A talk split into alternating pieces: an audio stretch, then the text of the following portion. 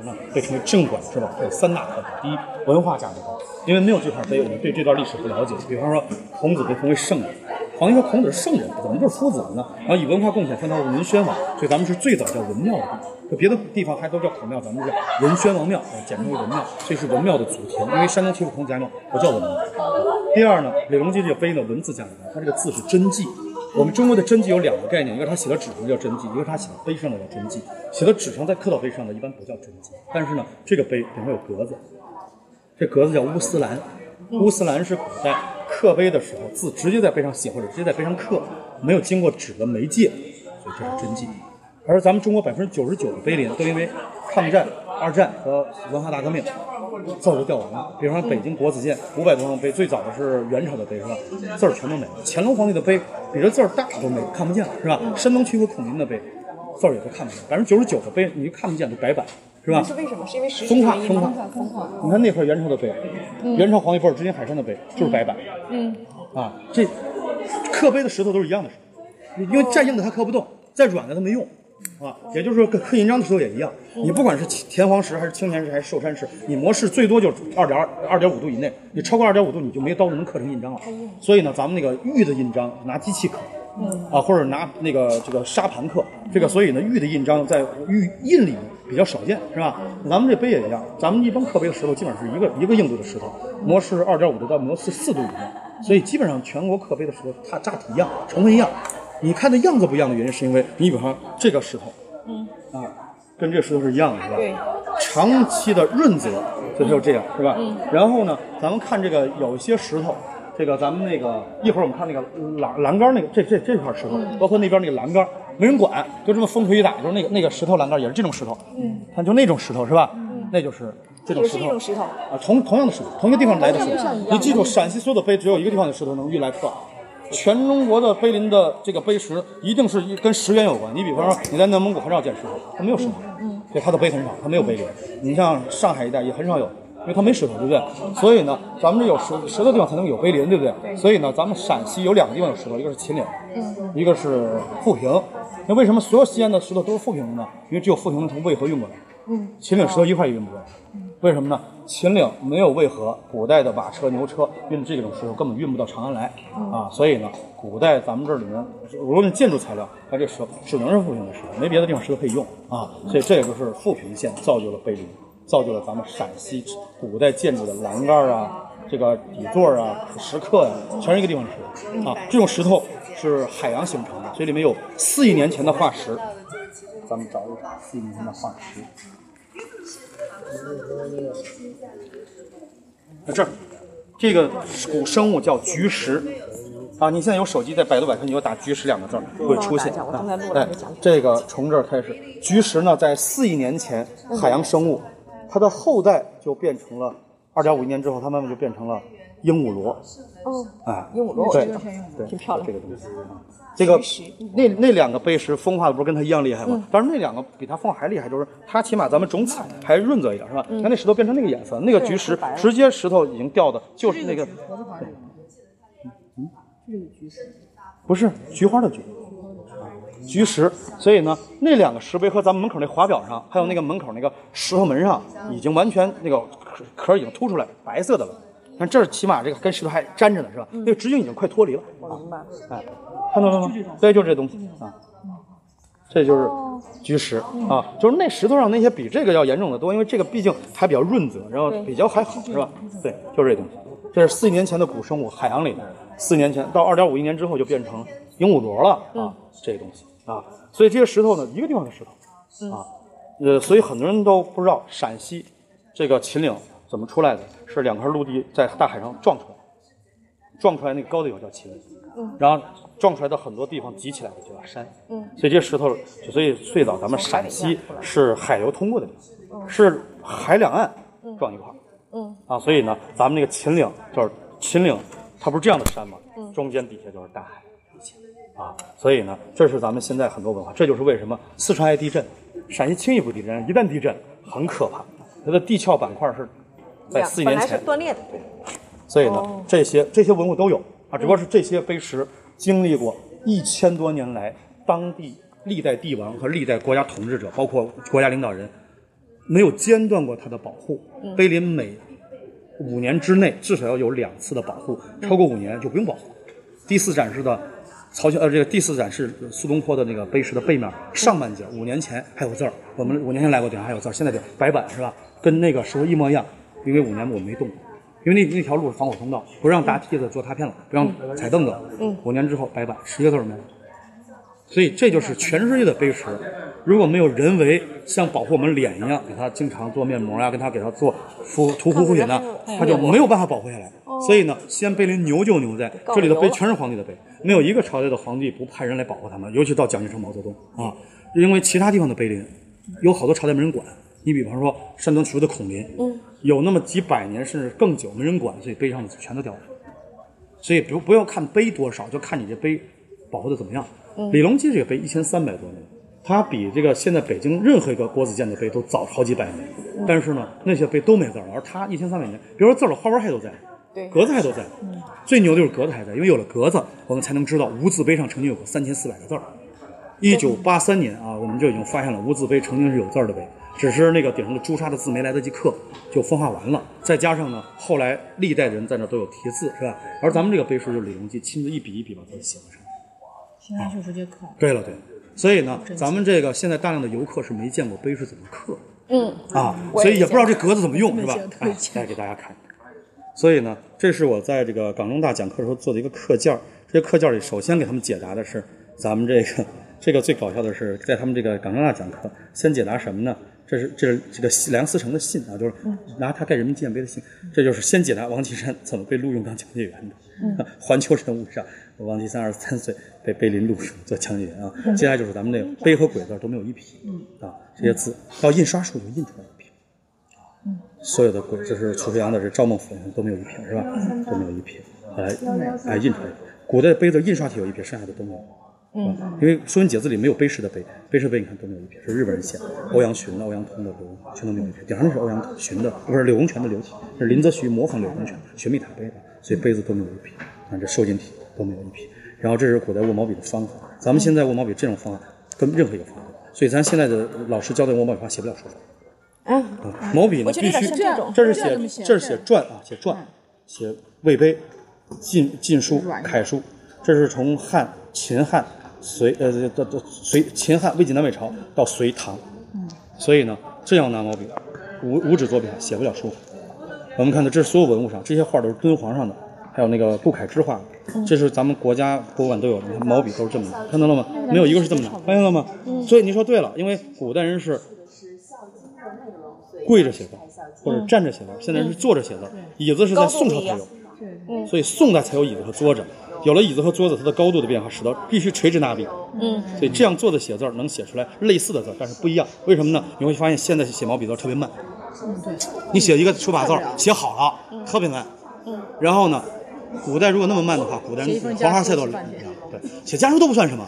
你写一个，你写一个对公文。原因是因为距离造成你说你你说这个敌人派兵来来来进攻你了是吧？敌人打到打到家门口了，我还没你还没写完呢。是因为这个距离这个挥洒的状态不是。那是什么？拿笔的姿势不一样啊！哦，你这么拿毛笔是不是？你这么拿毛笔这么写是吧？你提案什么的根本来不及，所以这么拿毛笔就跟咱们现在写的一模一样。对，那它那笔尖会软还是？呃，硬，当然硬了。所以现在只有日本正仓有中国的唐朝毛笔。中国唐朝毛笔到宋朝这么拿毛笔开始失传了。嗯。最后一个这么拿毛笔用这唐朝毛笔的人是苏东坡。嗯。所以苏东坡写了叫毛笔的文章。他说呢，我找到了一个会做唐朝毛笔的家伙，叫诸葛笔。嗯。所以唐朝毛笔和宋朝都不一样了。宋到以前的所有的毛笔都跟宋代以后都不一样。第一，材料不一样。第一啊，唐朝以前的毛笔主要是子毫笔，就是王羲之用的啊，它是用眉兔子的眉毛做的。一个兔子啊，只有两根眉毛最长能做毛笔，其他眉毛都用不了。所以唐李白写诗“笔锋杀尽中山兔”，一支毛笔把中山兔不是杀光，就全堆起来了。一毛笔，所以呢，他们的毛笔叫直卷笔，就是毛呢是一卷一卷一卷拿宣纸，类似宣纸的东西啊，缠出来的，所以它那个头呢叫积聚笔。你的手机赶快打，可以打出积聚笔。嗯。然后到我们中国宋代，因为坐在椅子上这么拿毛笔，积聚笔慢慢就没有了。嗯。所以诸葛笔在这个诸葛笔在苏东坡手上绝种，苏东坡是最后一个用的。对，积聚就是鸡爪子那个点那尖儿。你最早的唐笔和唐以前的笔叫积聚笔。机就是公鸡的鸡鸡具就是那个一个足字旁那个，它那个这个呃不是不是足足字旁啊，脚足的那个足就是脚的意思。对，就是鸡爪子前面那个小尖儿啊。啊，明白了等于是拿纸缠起来，缠出最后一个尖儿跟我们现在的那个钢笔有点像。哎，对对对，哎带个哎尖儿不不不一样，它还是软的，但是呢没那么软。哦，所以呢，鸡具笔现在呢只有日本正方有，啊，这是鸡具笔，也就是古代毛笔。搜了发到群里啊。然后呢，所以呢，咱们现在用的笔呢，有个最大的问题就是，咱们现在用的是狼毫硬，羊毫软，是吧？也跟宋朝不一样，宋朝是羊毫硬，狼毫软，因为什么呢？羊毫是脱脂羊毫，特别硬，狼毫就特别软。咱们现在刚好相反。所以过去的一支毛笔做一支毛笔要多少道工序呢？一百八十多道工序，所以老百姓穷人用不起。我们现在毛笔谁都能用得起，十几道工序，有的几道工序都做出来。所以咱们现在的毛笔越来越差。所以呢，现在写书法有个最大的问题就是纸墨笔砚的文房四宝。古代文房四宝比咱们的文玩要值钱，所以玩文房四宝人都是贵族，穷人才玩文房文文玩的。咱现在盘个串儿什么的，在古代没有人干这事因为他们的文房四宝，一支毛笔的笔杆儿啊，紫飞竹的，那个那个杆儿就比咱们现在那串儿值钱。啊，象牙的笔杆儿一般人都用不起，是吧？所以呢，这在咱们中国古代，呃，握笔的姿势不一样，所以他写字快。咱们现在你就拿毛笔，你写快了就跟这字不一样，因为你那一笔要描好几画儿。嗯，回风要拐回来是吧？你要一笔就完了，嗯，根本不存在那些。嗯，所以咱们现在学书法呢，好多人都是照着画，不是写，所以咱们书法家越来越少。近代基本没什么书法家啊。你比方说什么康熙、乾隆都能叫书法家，那是胡说八道，那字儿太丑了。连佳士得拍卖行都叫媚俗，一笔绵软无力，都卖不出去。对潘家地摊都能买到王羲，呃，都都能买到这个呃这个乾隆的真迹是吧？很正常。那这些书法确实难得，所以李隆基这个碑呢是直接趴到石碑上写的，一模一样啊，写成的。所以呢，古代皇帝啊，并不像咱们现在想的很娇气那种。所以呢，我们刚才看的是古代呃毛笔的这个，然后呢，我们看的咱们中国古代王羲之就专门给毛笔写过关于毛笔的经文，就是专门毛笔的经。就是毛笔是怎么做？哎，对了对了，日本早期的遣唐使、遣隋使来中国开始还没资格学书法，学的什么呢？怎么做毛笔？然后呢，咱们这个西安历史博物馆展了一个展出，这前几年展的叫醍醐寺，里面展了空海和尚画的中国人怎么拿毛笔的图，嗯，啊，写什么样的字，用什么样的毛笔，怎么握毛笔的图。所以呢，咱们现在很少有人知道咱们中国古代这个这些文化的秘密。为什么呢？咱们现在的文化都是快餐文化，而且呢，省略了很多该有的东西，这是很可怕的。所以咱们并不知道，在咱们中国古代，咱们这个古代的握笔姿势，首先这个文物上都有。所以呢，咱们这个中国真正的这个大书法家上，咱们山沈纪念堂里的沈尹默先生，老年的握笔，就是握钢笔的姿势握毛笔。很多人以为他不会，实际上这才是真正的大师啊！这是第一。第二呢，咱们中国古代这个做毛笔的这个这个经典，每个朝代都有。这个只要有书关于书法的书，就会有古代关于做毛笔的这么一个呃文章和内容。所以呢，这个很多人都并不知道咱们这个配套的对，它是配套的，因为咱们这个要攻其势必先利其器嘛，对不对？所以咱们现在有个最大的问题就是，咱们很多人并不了解，其实我们现在书法这个东西深奥就深奥在它难就难在它不是一个你拿毛笔会写字儿的问题啊，从你的姿势，呃，然后而且古代拿拿毛笔的字还不一样。因为有的时候，有的人是跪着写字，有的时候站着写字，有的人是斜倚靠在那儿写字，像苏东坡就喜欢靠在那儿写字。所以这就造就了我们很多毛笔的握法不一样的原因。这个，但是呢，有有个问题就是，就是没有现在那种握笔的姿势。因为古代人那个这个写字啊，他是把竹简斜放在小小小案上，跪在那儿，所以竹简是斜着的，所以这么拿毛笔比较方便。然后，尤其是毛笔的最后那捺有个年管，这么竖着拿毛笔，五指捉笔法没法年管，所以呢，很多笔法用不出来。而且这种拿毛笔只能提汗是吧？所以就只有中锋没有侧锋，而没有侧锋也就不称之为中锋了。而毛笔是由中锋、侧锋相互组成。所以呢，这也是现在很多人学一辈子书法，还是门外汉的原因。哎，对对对，门外汉是这个咱们这个很多这个咱们国学的这个东西啊，面临着失传的原因，就是因为传播有问题，因为不好传播。你比方说呢，咱们这个关于毛笔的制作太复杂了啊。这有一回去人家毛笔博物馆，这是用来做毛笔的所有的刀。做一支毛笔必须要用这些所有的刀出现。你看这些刀有削竹子的，有有割毛的，这是江西这个笔用来刻字的刀，也就是刻字的刀，就是在笔上刻字的刀。然后这个呢是用来笔用来的，是用江西笔用的梭子，是吧？这是用来做，这是看这是这个做毛笔的这些材料，对不对？然后你看做毛笔的工序，啊，复杂很复杂。你看这是历代毛笔的结构图，毛笔毛是怎么一弄成的？你看这种大头笔是吧？古代中笔多，然后慢慢变化。看这毛笔的毛锋怎么做？为什么会有那四大挑毛笔的方法？尖、圆、齐、剑是吧？嗯，你看这是毛笔的几层，嗯，这就是日本人最早学咱们这个这东西，咱们中国也有。看这毛笔的一层一层，每一层拿拿那个纸要卷那个芯儿在里面啊。还是硬的，所以它肯定是硬的。对，你看这些是做笔的所有的，你看这是毛笔的毛怎么最后形成的？所以毛笔的里面有个芯儿，这个芯呢，这个毛笔的芯，哎，跟你说，哎不不敢不敢，这个哎，呃，这毛笔的芯儿呢，里面有个东西叫沁，这个东西干嘛的呢？它是一种特殊动物的毛，能够锁锁墨，墨锁进去以后，外面的毛是用来写字儿的，里面是用来存墨的。所以它蘸一次墨可以写好多的字。现在不好的毛笔蘸一次写一个字没墨了，写一个字没墨了。对呀、我就买了毛笔是。因为咱们没花现在，没花对钱。我不是，咱们现在的大量的毛笔，咱们现在大量毛笔里面加了什么呢？纤维，使得它毛笔的毛不容易掉、挺健。这种纤维呢，做成了毛，所以它不纯墨。所以古代的毛笔里面有一种叫信的东西，所以古代的毛笔，古代这个毛笔做呀特别了吧？呃，能能，这些毛笔呢，现在在这是像这是江西毛笔，然后呢还有浙江，他们专门有个地方给毛笔不给中国人做，这个毛笔专门给日本进行这么坏。对，这个因为中国现在，咱们咱们现在中国出土的古代所有的毛笔啊，中国人咱们不是，咱们现在中国古代收藏的所有的毛笔都没毛，咱们现在博物馆里毛笔只有杆儿，嗯，就包括咱们出土的牙刷没有毛，只有杆儿。然后呢，只有日本正川有一百零八支唐朝的积具笔是新的，他们没用，他们唐朝人买回去的时候就这个正康正川院是天皇啊藏自己宝物的地方，就告诉所有的手下，这毛笔是买回来让子孙学的，不能用。所以日本靖国神社，日本靖国神社供的那把唐刀，那把唐刀是新刀，没有用过。日本所有的日本刀照着它做可以，你用不行。所以日本人最喜欢干这事儿。一千年前，他们在中国带了好多东西，带回东西，直到今天为止，这些东西还是新的。你像正昌院那个琵琶，那个玉石琵琶，它是日本人弄回去是新的。日本有一个家族，这家族就跟我在故宫修文物一样，他们从唐朝至今，这个家族什么都不干。二战打仗的时候，他们不能征兵，他们干嘛呢？每天早上上班把那个琵琶拆开，擦一遍，然后弹两下，装好放回去。干这个了解它的结构。对，日本的唐刀最有名了。日本的唐，日本正昌院的唐刀有两把最好的刀，他们每天有个家族人啥都不干，这家族人一代一代传下来，把那刀打开，擦油，然后呢，呃上粉，然后呢这个检测，然后弄好了糊两的，砍两个竹席放回去放，每天干这事儿。二战的时候征兵不征这帮人，他们就跟咱们故宫修，我在故宫修文家族似的。所以咱们咱们北京故宫啊，咱们国国家博物馆里放的唐刀，你知道吗？一放二十年没人动过，然后锈灰灰擦掉以后拔不出来，一拔手锈完了。咱们出土的汉刀就可怜了，咱们那个环手汉刀，你看，基本上中国博物馆展的环手汉刀全是锈锈条，刀条全是锈的不成样子。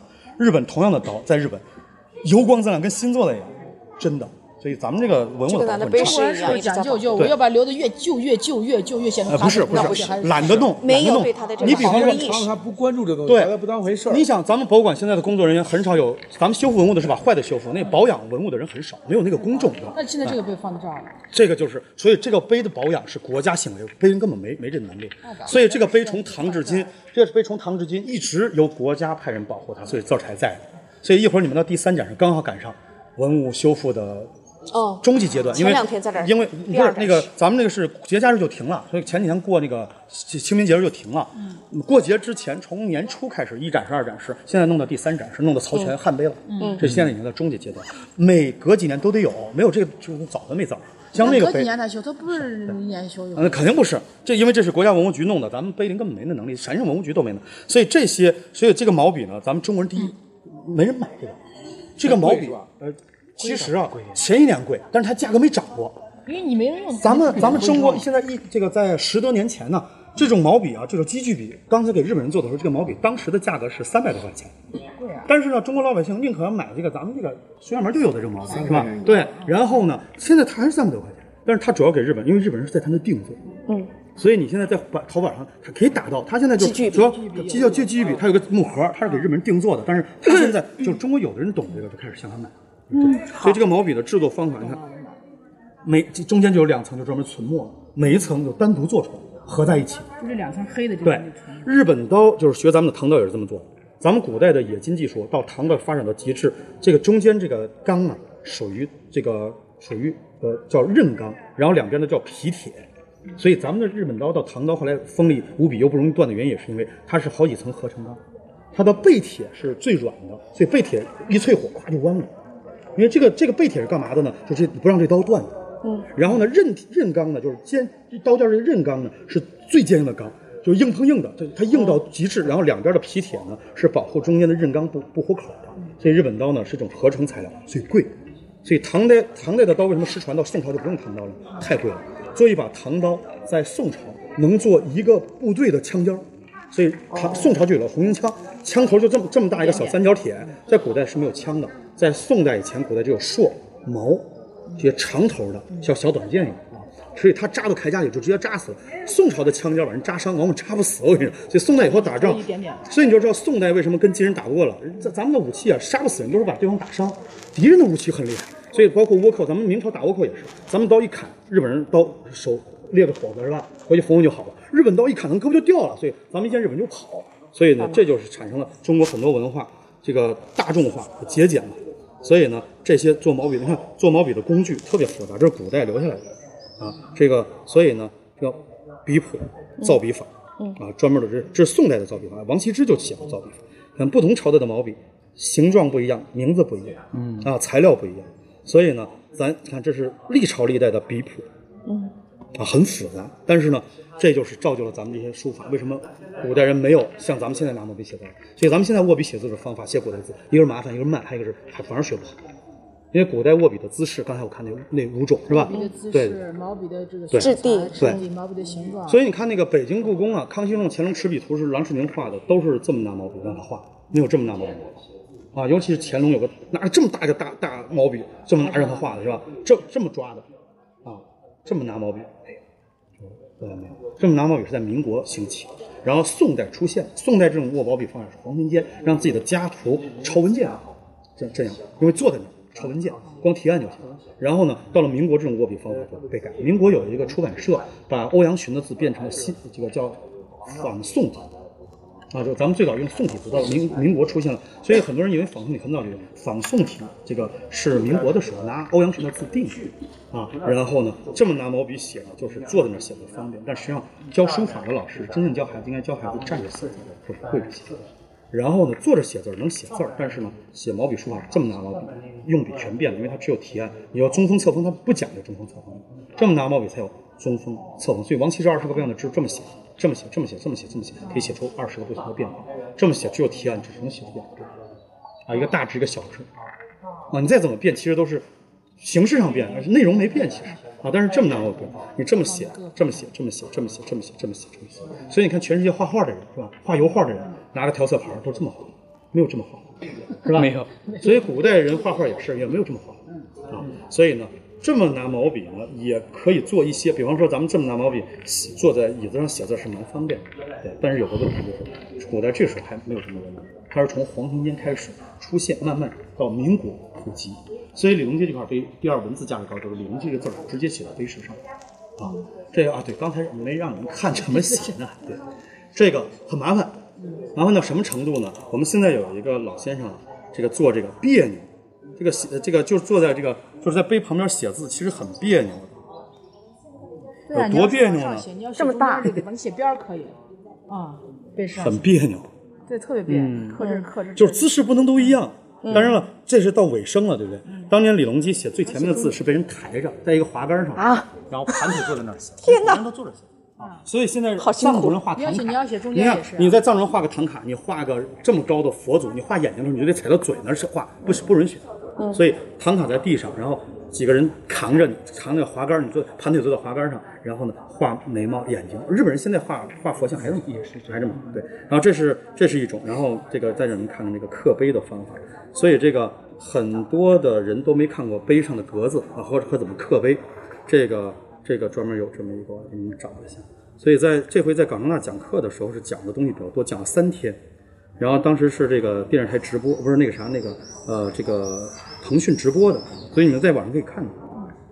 看这是格子先打好，啊，现在搁这儿这样碑必须是黑的，必须拿墨染黑才能刻。嗯那是把字已经在上面写了吗？对，这个没写，这个直接刻，这是刻的魏碑，直接刻魏碑直接都是刻的，就咱们那墙上那些哦墓志铭魏碑全是直接刻的是手艺，这。是手艺，这是所以早期人，所以这早期人写学魏碑学不会，为啥呢？早期人早期人学魏碑啊，拿毛笔写不出来魏碑的那个那个口儿，怎么办呢？所以早期人把毛笔尖儿剪成魏碑小刻刀的形状写魏碑，那我我后来呢，人不剪了以后，照着魏碑的力度去写，写出来就是楷书。所以这是为什么咱们唐楷从魏碑变来的原因。所以这不练唐楷，楷书不是从魏碑变，但唐楷是，唐楷是现在主流楷书，但是楷书最早是从仲由开始就已经有楷书了。但是那时候楷书其实属于隶楷，或者叫行楷。然后呢，咱们到了唐正楷是在唐朝出现，所以唐朝人就是开始拿毛笔写魏碑，把毛笔剪成小刻刀的形状，写出来跟刻的魏碑一模一样，嗯，齐头的是吧？但是写着写着太费笔了，因为当时笔太贵了，所以有的人舍不得，还是按照魏碑写写出来就变成了楷书。欧阳询的欧体就这么来，就用没有剪头的毛笔学魏碑来写，写出来大体的笔法就是欧体的特点啊。所以欧体说为什么主欧体注重结构呢？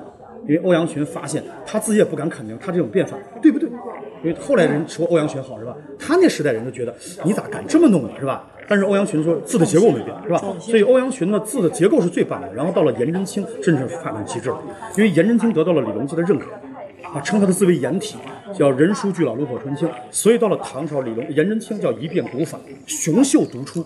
啊，这个这就是因为我们后来人就说，如果没有颜真卿和欧阳询这帮改革者，我们现在所有的字一定写的是二王的，逃不出二王的楷书。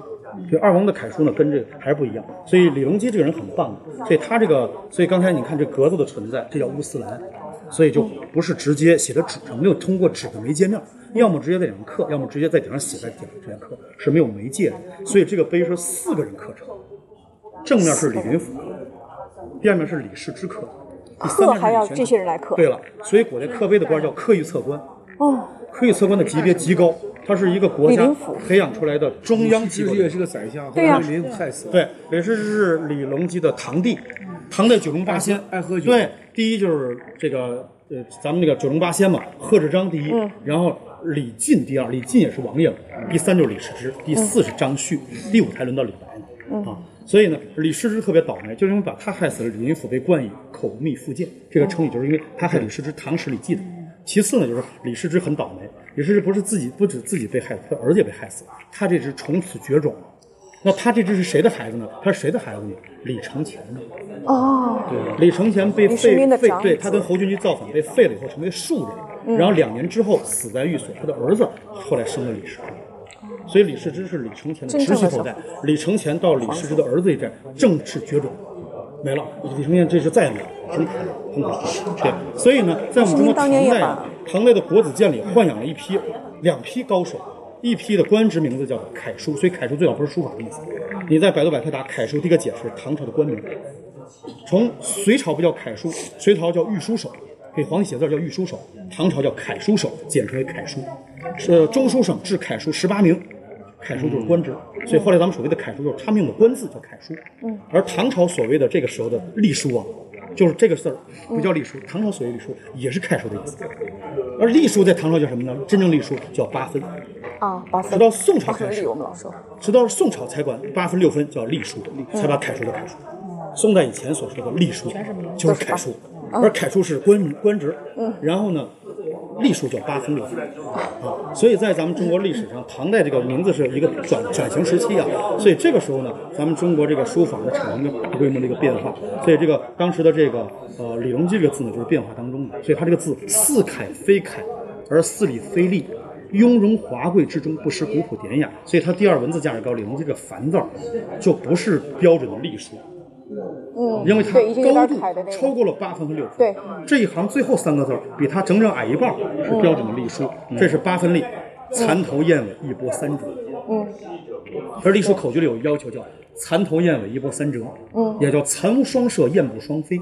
所以呢，隶书里不允许副字这么写，也不允许之字儿、不字儿和也字儿这么写，这是在隶书里违反规则的。但这两个字明这几个字明明有蚕头燕尾，又不是楷书，所以他的字被中国书法大词典称为唐代一绝，无人能及。以丝如泉涌可吐凤，比如说沧海可通经，嗯，似楷非楷，似隶非隶，啊，所以在古代称为开元体书，俗称玄宗体书，跟我们的篆隶楷行词都不完全一样。对，而且这里面出现大量的字的简体简化，高字儿全是简体的，嗯，云字儿后面的高，这个后面一万两万的万都是方的少一点儿。所以呢，这个当年溥仪在一九六四年来西安，带着国家的这个文化部门的这个作协文联，他作为顾问，他六一年被聘为顾问，他第一个解答的就是六四年解答了三个地方来西安，一个是碑林，一个是大雁塔，一个是华清池。这三个地方由溥仪当年直接随同他随行的是杜立明和史不粹，说你让他解答这几个地方。所以呢，解答了这个碑很多秘密，比方说这个碑上的字的简体简化。所以胡适早在二零年就提到，中国字简体简化从西汉汉成帝开始叫隶变啊，叫多则简索，大量的隶书就已经开始出现了简体简化。所以咱们现在用的简体简化字儿，基本上都能在古代文物上，尤其是汉代文物找得到。所以我们的简体字简化字并不是汉以后的。武则天那字儿就不能叫汉字，汉字是我们现在汉字就是叫隶变，多则简损啊，主要是从汉代开始，所以叫汉字啊。所以这个碑石呢还有个特点，就是为什么碑林的碑都不沉，就它往下沉。你说它重吧，它并不重，它是空心儿的。嗯，所以呢，当年溥仪就暗示国家。后来我们在史料上发现，这碑底下是有机关的，我们才发现后来有地地宫在下。所以碑林的地宫呢，很晚才发现。呃，这个碑林的碑一下从四千多平方变成一万一千多方，我们的地宫里面的文物数不胜数啊。这第一，第二呢，这块碑的机关呢，在最顶端。这碑一共九层，代表九五之尊。所以梁思成、林徽因在清华大学的校史馆里有他们的信七封，拿钢笔写的，然后画的他的画。在一九四九年到一九五五二年，国家设计了一百四十七个人民纪念碑方案，还请外国人帮忙，没设计成功一个。然后毛主席也很郁闷，一个国家四四年一个碑都没设计出来，这太丢脸了。国旗、国歌、国歌、国徽是一起设计，人家都成了，他们都是在第一次政协会议在四九年年底的时候定的，但是就这个，就叫找梁思成。梁思成当年联系梁思成是北京市市长这个彭真，彭真当时是呃人民英雄纪念碑委员会的会长。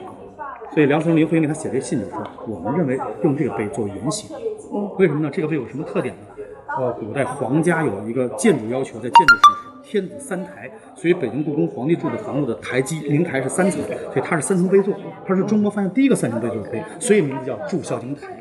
这个祝孝经台就是因为它是第一个发现啊，所以在互联网上呢，咱们这个发现了就是有这个这个专家做的这个论文啊，就是有人专门把这个论文排下来。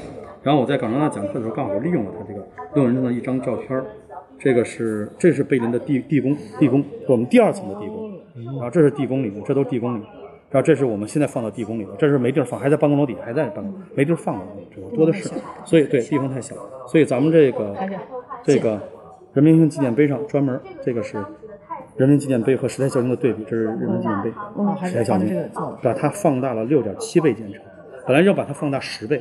国家当时告诉梁思成做不到，太高了，三十七点九四米高，这这就是现在是三十七点九四米高，十倍就不止三十六米，根本做不到。所以咱们开国大典那天啊，我们有个最郁闷的东西，就是我们没有办法做旗杆，所以找到北京自来水厂用自来水管焊那个升国旗的旗杆。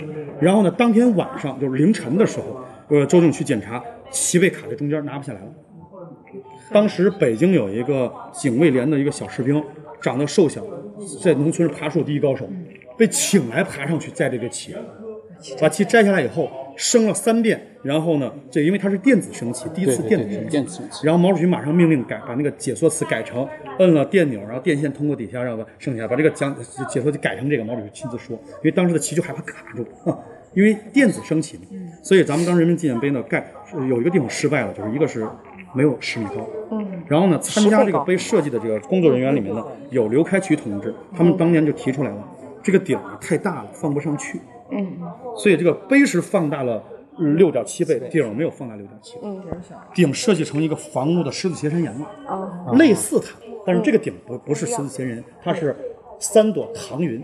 这唐云的名字呢，分别称为灵芝云、元宝云和如意云。而我们奥运火炬用的是最顶上的如意如意，所以这个碑石呢特别讲究九层叫九五之尊，第一层叫黄泉，我们叫黄泉之路，是人出生和死亡埋葬的地方。第二层叫地幔，有个就是大陆我们居住生活的地方。嗯。第三层呢叫高山，是得道之人修炼的神仙啊，对对对。然后呢，第四层就就离开大地了，就是先天之气往上升，但没到空中，所以天地之间这个是孝。嗯。孔子说，一个人呢，最重要的是孝，孝都做不到，不称之为人啊。嗯。所以中间的是孝经，第四层、第五层是碑额。嗯。正常的碑到碑额就到头了，它有贪吃，龙一样的攀螭。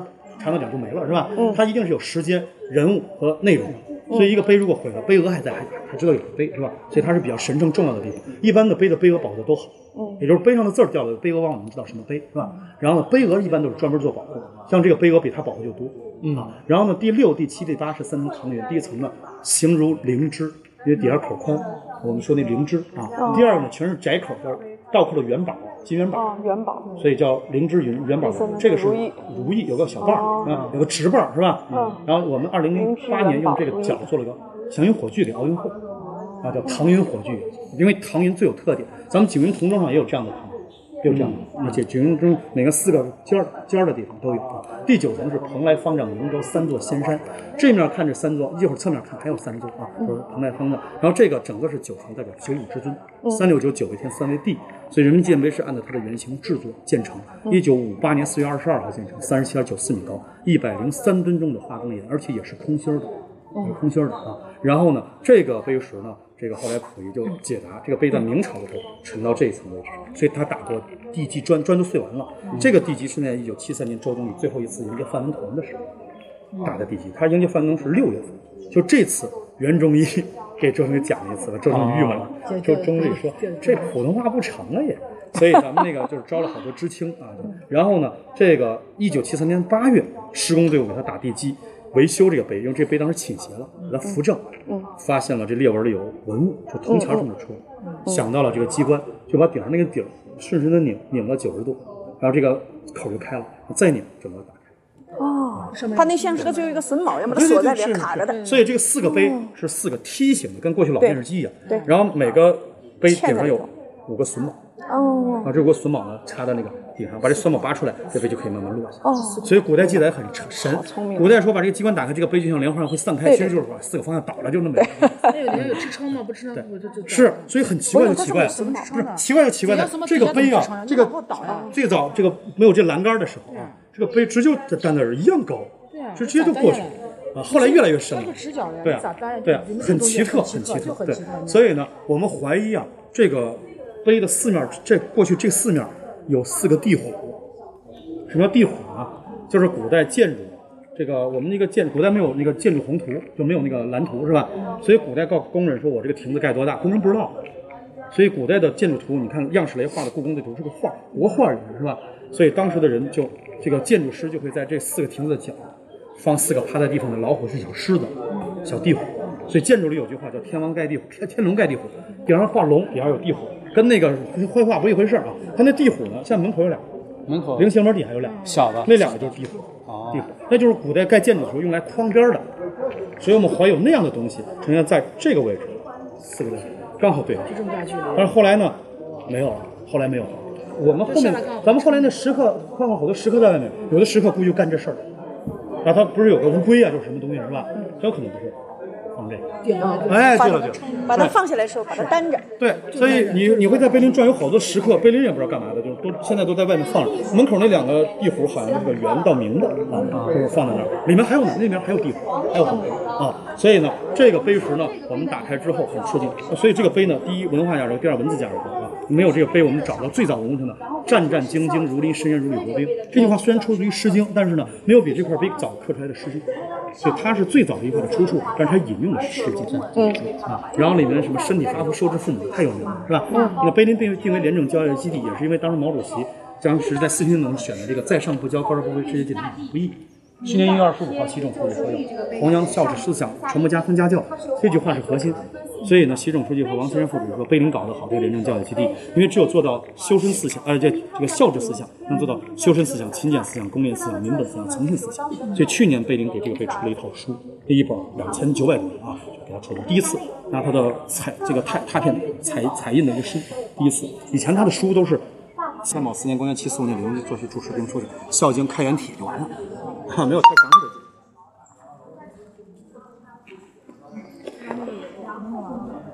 咱们当年呢打开的那个就是这个位置。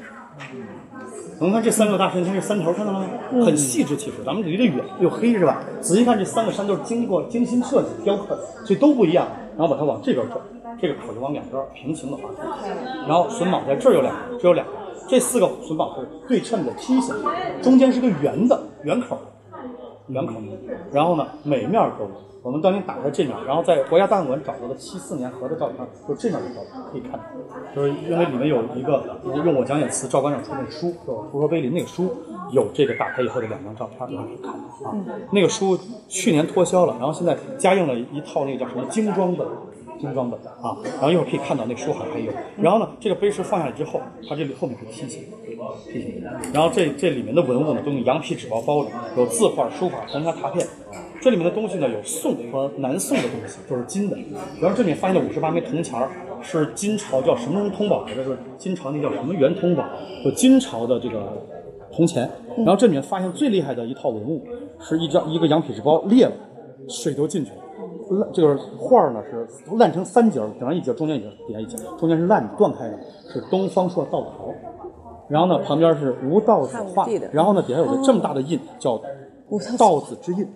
这印章是真的，签名是真的，但是这个画画是假的是版画，不是假画，是版画，是印出来的，是不是？所以呢，这个是然后断开了。东方朔道陶，因为东方朔在历史上记载，他曾经到过这个天天庭啊，偷过蟠桃园的蟠桃，然后七仙女把他给抓住了，然后他凭三寸不烂之舌，把七仙女的头董双成忽悠成他女朋友，后来嫁给他了，所以他的妻子就是七仙女。然后呢，被《西游记》演化成孙悟空去盗仙桃，定住了七仙女，原型就是东方朔道陶。所以当年颜真卿写过《东方朔画赞碑》，这是个中国历史上很有名的传统故事。百度还是能查到啊，你可以查到这个东方朔道陶。然后里面还发现了一个，就是吉王三藏圣教区唯一的，全世界现在唯一的一整张的碑塔，唯一的。嗯，它在一个羊皮纸包包一整张，剩下的碑塔都是裁剪开、烂掉、断掉的，因为它那个碑送的就断了啊。其次呢，发现了一本女真文的语文课本。相当于千字文，一个汉字儿，一个女真，一个汉字女真，被称为已经失传的死文字女真文，已经失传了好快一千年了。因为呃不是七百多年了，因为元朝蒙古人把女真给毁完了，所以努尔哈赤当年因为找不到女真文，所以满族人没有信混女真文的了，才编了老满文，用蒙古文编的是吧？结果女真文不但在这儿发现了，现在向全世界宣布这个字能用，啊，对活文字。啊，所以这批文物拿出来很很轰动，而且这个碑的机关很完好，后来七四年给它合回去，合回去这是。在七四年那次拿出来的。七四年合回去，七三年就拿出来。七四年咱们照片已经东西都拿完了、啊，所以这块碑石呢，第一文化价值高，因为没有它，严格来讲没有《孝经》，两千多的《孝经》全抄的它、啊，没有它呢。第二，我们很难知道李隆基的真迹，因为现在李隆基的真迹纸质品只有个吉林颂，还是楷书的，碑石大体都被毁了。今天找得到它几个碑，也有比较好的，但整完整的不多啊，所以他这个作品很难得一见，而且再加上这个碑传承有序。比如说这个碑什么时候写，什么时候立，一直立在这儿，没有复制品，没有移动过，它是唯一的。我们后来出土的文物很难鉴别真假，因为说这个文物是明朝出土，或者清朝出土，或者民国出土，我们很难保证这个出土这个东西是真的。所以现在咱们出土所有的文物都有个待定，但是呢，只有这种传承有序、一直立在这儿没动过的文物是真的。嗯，啊，这是很很严重的啊。然后呢，第三这个碑的就是文物价值高，机关全世界还没有发现第二个碑有机关能打开。它现在还是世界建筑史上的一个奇迹。嗯啊，这个里面的这个装藏呢，就是很了不得，再加上它的设计，它里面的榫卯就跟房屋的木木头榫卯是一样，斗拱的榫卯一样，所以这在世界史上都很罕见。而且奇怪就奇怪，回这些人、这些帝王，历代帝王还都知道，很难得啊。也就是说，古代的帝王并不是所有的皇帝就只当皇帝，还是要了解一些老祖宗的秘密。嗯，所以呢，使得咱们碑林从古至今。这个我们碑林的陆渊老师写过一个碑林史，嗯，他在里面详细介绍从唐宋到今天为止，碑林没有被国家以及这个当地的碑林人停止过对这些主要碑的保护，呃，因为这些碑只要停超过五年，这里面的小小字就看不见了，嗯，大字至少在十年也没有了，所以咱们自展示苏东坡那碑的背后。我们很多年前来的背后的字儿还有吗？现在只剩底下那个我们底下这节，它早就消失了。因为它氧化。化氧化嘛。石头主要成分是钙化氧化硅，而且含钙越高越好刻。而二氧化硅就是玻璃的成分，嗯，钙化氧化硅是石头的主要成分。当然有的石头还有石英什么的，那些成分都不高，主要的成分是钙化氧化硅。所以这个石头就相当于我们人的骨头，或者是这个一个玻璃一样。所以它有两个毛病：第一，刚开始是风化，风化是因为空气里有百分之二十三是氧气，嗯，所以风化一半是氧气造成的。而氧气只有百分之二十三，剩下百分之七十是氮气，所以呢，氮气是惰性气体，不会氧化东西，所以氧化速度会很慢。所以咱们中国各地的碑石氧化速度慢，所以古代人才刻碑的。但是古代人没有考虑到风化速度快，风化的一半是氧化，剩下一半是什么呢？在风速过高的时候，空气里的尘埃和小沙粒会吹打到你这个打嗝上面，所以敦煌莫高窟现在它那个窟门口用铝合金做的门，每两三年就要换一次，因为就会打到变形，那就是风化造成的。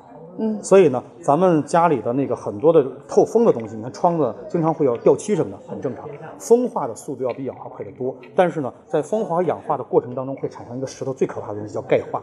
对，主要是钙化。咱们现在人动不动骨头坏了，是因为钙化。石头的钙化速度很快，这些石头你看有没有发现是黑的，光光亮亮的？嗯，这个也是是吧？那为什么那个元朝皇帝的碑石头就像咱们水一样的钙化，完全变钙质了？所以那里面的海螺壳，就那个石菊的壳是白色的，嗯，是纯钙的，嗯。所以咱们现在你会发现呢，在沙漠里有个动物的骨头一弄就碎了，嗯，对，粉了，嗯。所以这些石头，第一不能长期的暴露在空气当中，没人管。所以北京云居寺的碑全回埋了。埋在土里，氧气少不说，主要没有没有风化，没有风化，嗯啊，然后其次呢，就是说很多的碑加了玻璃并不好。咱们现在中国以及世界很多国家保护文物的玻璃不透气，而且不保温。普通玻璃是不保护文物的，因为它本身也是钙化，嗯，也是钙化玻璃、铅玻璃、钙玻璃的是吧？但是有个问题啊，只有意大利还有几个发达国家有保护文物的玻璃，这种玻璃特别昂贵。咱们这些玻璃，咱们现在博物馆都用不起，所以咱们现在中国的博物馆玻璃罩里放盆水给你，嗯，自欺欺人没用。然后呢，稍微好点，咱们这个地宫里呢放个这么大的盒子调节的，那是比较没办法，就跟我们家里加安个空气加湿器，对吧？好很多了。但是呢，纯玻璃保护的文物，咱们这碑林就有好多玻璃罩里的文物都坏了。我们经常来碑林，你就知道，是吧？明明这个碑很多年前来很干净利索，这几年来发现有几个都看不清了，甚至有的图案就看不清了，很正常。为什么还能这样防？那可以保护。是啊，所以这些碑每年都在做保护。那个碑就不太保，那个碑也保护起来。皇上皇上报做一个大的玻璃罩子，全部一罩，罩不住，玻璃罩不住。里边加空气加氧，你要啥加啥。那也不行。咱们现在只有汉阳陵那玻璃是德国进口的，还不是人家那纯玻璃，就已经让汉阳陵这十多年，去年不是才换了一次吗？换不起。那立博那个玻璃呢？立博那玻璃也不成。啊，这些玻璃，咱咱现在用的玻璃，除了现在利博那唐木壁画，那是人家意大利提供的啊，很昂贵。你像那个咱们那个利博壁画那个展出，那个里面的设备是三千欧元，啊，三千欧元，那三千欧元是光保护，然后那个三千万，三千欧元，三千万，三千欧元是做光做保护，那是人家给咱贷款的，然后呢，咱们给给咱捐的那三千万欧元，那是做壁画保护。嗯，也就壁画保护，人家并没要钱。像现在咱们给人家还的钱是那个玻璃的那个钱，那是三千万欧元。所以呢，周天游当年干一个大事就是让立博的壁画能展出来了，因为壁画的颜色都快掉完了啊。所以这些东西保护是很困难的。嗯，所以这个咱们现在给这一个碑做玻璃都做不到啊，更别说里面所有的碑。咱们现在除了咱们石刻馆里有几个文物有防隔震装置，那一个隔震装置小的八七八万块钱，这个大的十几万都做不起。啊，更没有给他做玻璃，这玻璃比它贵的多得多啊！也就是咱们给他买的隔震装置，都没办法装那玻璃上啊？为什么呢？这些玻璃的技术被垄断了。现在除了意大利，还有几个少有的国家，大部分国家没有这技术啊。你就像咱们那隔震装置，现在日本垄断。现在咱们那个隔震装置，咱们用了都十多年了，咱们研究了十几十年没有成功。咱们照着咱们那隔震装做了一个，把文物放在上，放了一个东西代替嘛，一定是唰甩出去。就跟咱们的直升飞机也有那个水平仪，咱们水平仪动不动失灵啊，所以咱们有的高精尖的设设备啊，咱们能做，不是不能做，但是呢，稳定性不强。就像咱们现在都误以为咱们这个油油笔，中国做的油笔那珠子是日本做的，是吧？美国做的，为什么咱们不能做呢？不是咱们不能做，咱们能做，造价太高，划不来。就是咱们做那个珠子的技术，因为咱们不稳定啊，所以咱们也就是做十个珠子，五个能用，五个就废了。所以咱们做这个的钱，我们发现还不如进口，进口的钱比那多的低的多多得多。所以有的人就是很纳闷，为什么咱们宋朝那么大的国家不敢跟金辽人打？就是当年宋徽宗算了一笔账，你跟这个少数民族打仗花的钱，还不如给他进贡，然后他还给你卖东西，还挣钱。所以古代的好多战争都这么。咱们这个现在咱们这个碑石呢，也是存在这个问题啊。但是咱们马上扩建以后会好很多，好很多。毕竟咱们现在也有很多的这个这个保护方案。现在咱们第三展那个文物保护一会儿咱们可以看看啊，设备已经好很多了。古代那个就没这么深，全凭肉眼看。现在拿激光电脑测测试，我们一测就知道这碑哪断了。所以呢，这个碑一旦有裂纹，就用这么大的踏包拓拓片，叫死踏包。如果一般的碑，它拿这么大的拓包叫母踏包。母踏包一张踏片一天就能做好，那这么大一张踏片最多做半个月。但是呢，如果用这么大踏包，这个碑的踏片得做一年多。所以做出来拓片叫禅意拓，也叫插拓，一点一点一点一点，因为它有裂纹，你一重它就坏了。所以拓片的价格就天价。所以有的拓片几万、几十万、上百万，有的拓几百块钱，做的方法不一样。咱们现在用的都是浓墨重拓，浓墨重拓拓片都不贵，也叫乌金拓。嗯，因为这种拓片都是最粗糙的做法。嗯，残叶拓日本最多，他们用残叶拓主要拓他们钓的鱼，叫鱼拓，啊或者铜钱瓦当，很浅很浅，不仔细看啊，一仔细看哦，这个很很很漂亮，这种感觉啊。嗯这禅意它主要是为了保留档案文件啊，所以这个碑石呢价值高，就是这这一点啊，就是文化价值、文字价值、文物价值高。包括底下花纹，林徽因就研究了一辈子，这点花纹全都是佛林画，罗马人画的，你们都是希腊和罗马的文化，不是咱们中国传统的这些文化内容啊，所以很难得。所以这块碑啊，刚好在从大门进来到这儿，从这儿到第四展示，从这儿到中，从这儿到中轴线的正中间，就像十字架的核心一样。钟楼所以这就相当于咱们这个碑林里面的龙脉。所以这个碑石啊是定海神针，它像一把钥钥匙一样插在这儿，以它为放射状。古代是有规律的，哪有地宫哪埋着碑是有规律的，不是说古代随便找个地方挖就埋碑啊。就包括当年抗日战争，于右任将军往往这地下埋碑，都是选了几个地方，都是选的时候都是有风水啊。但是于右任没想到日本不炸，嗯，日本从古至今用过两百四十七个年号，都从碑林的第一展示碑上选的。直到四月一号啊，他们高兴了一天，早上七点半宣布，我们这这个第一个日本的在碑林以外选的年号，在万叶集里选的是吧？高兴到晚上七点半的时候，突然封锁所有的消息。这个日本一位专家发现了万叶集是日本的，万叶集的解释是从中国抄的。这个令和是选自于万叶集的解释，不是选于经诗文。这个这个解释抄自于礼礼记，还是从碑林这块儿抄，依然没有超出咱们开山诗嗯。啊，所以在万叶集的礼记里面可以查到令和这一整句话用在万叶集里，所以这个词还在这里。也就是日本不太说这事儿了，太打脸了。这个尤其是现在这个这个咱们这个这个他们日本这个首首相都已经丢脸丢到不算什么啊，所以日本人现在不太提这个，现在也没人太提了，因为大家都知道这个名字还是来自于开山石经的啊，所以这块儿碑呢成为标志，就它像，所以这个今年有人不是提出要移动它的事，嗯，也是有很多的专家，有一个专家就说这个东西不能动，千年来所有的碑林的改造都没动过它，这是风水的标志。嗯，不管信不信风水，但是它一定有它的意义。嗯啊，这个所以呢，咱们现在这个碑是国家现在是铁定不让动。嗯啊，这个碑和第一展示碑，国家说确实动不了啊，因为过去动的人都是没怎么来过碑林，都是想当然的，说这个移到一个更好的地方，这个想法是好的。因为想把它移到一个像您说的一样保护的地方不不怕地震是吧？然后又不怕氧化，给盖一个新的一个那个房间，不用玻璃，那个房间就是防氧化。但是有个问题，就是这些石头能不能移动？第一就是它们的实质里面有很多地方已经酥软，毛口全坏了，这一打开这些毛口就用不了。啊，然后呢，还有一个是这些文物一旦移到新的地方，整个的这个格局风水都会改变。啊，这个改变呢，古代人盖这个东西有什么目的原理，咱们现在也知道一部分，所以有一定的科学性。所以暂时这两个都是肯定不让动。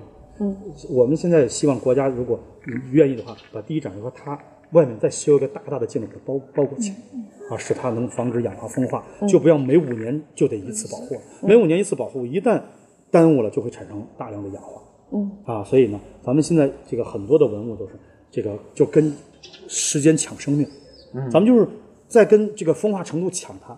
其实严格来讲啊，每年做保护是对的，嗯，每隔五年就是为了省钱，但是呢，每五年当中它会多多少少有氧化，现在字口会变得越来越浅，嗯啊，而很多的专家把这个字口浅赖在拓片上，这是不对的。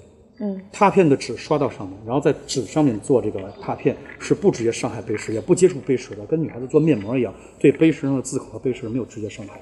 嗯，咱们现在很多人说把宣纸贴到上面，然后往上拍墨，这个过程会损害碑，这个东西是无稽之谈。